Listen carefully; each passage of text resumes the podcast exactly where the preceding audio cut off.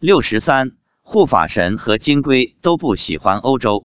发表日期：二零一零年十月二十四日。七月中下旬，我去了一趟欧洲。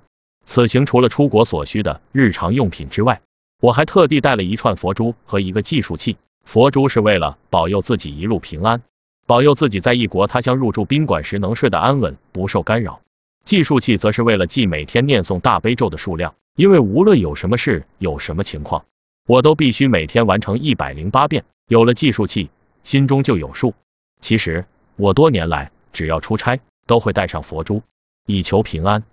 一路上听一位同事谈起过他的奇遇，他说有一次在外出差，夜里在宾馆睡觉，半夜迷迷糊糊的看到有一个人进了他的房间，然后翻他的包包，翻完包包还掐他的脖子，一时人感觉很难受，他马上开灯，吓了个半死。回家后立即请了一个佛珠，开了光，以后他每次出差都要带上佛珠，带着佛珠睡觉。从此不管在哪里睡觉就没有再受到非人的干扰和影响。回国后，我很好奇，到底护法神和金龟有没有跟着我去欧洲呢？我便问妻子，护法神和金龟有没有跟我出国？妻子说有，我听说有，挺高兴的。看来这两护法还真是形影不离啊。我想他们应该也很喜欢，很高兴吧。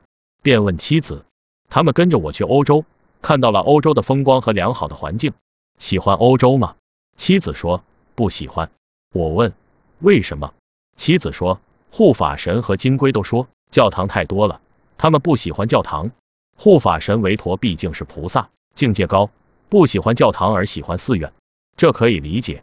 而金龟只是天上的神龟，也不喜欢教堂。态度这么鲜明，看来真的是觉悟了，应该是认识到只有佛教才能度众生，只有佛教才能救众生脱离苦海。随喜赞叹觉悟的金龟。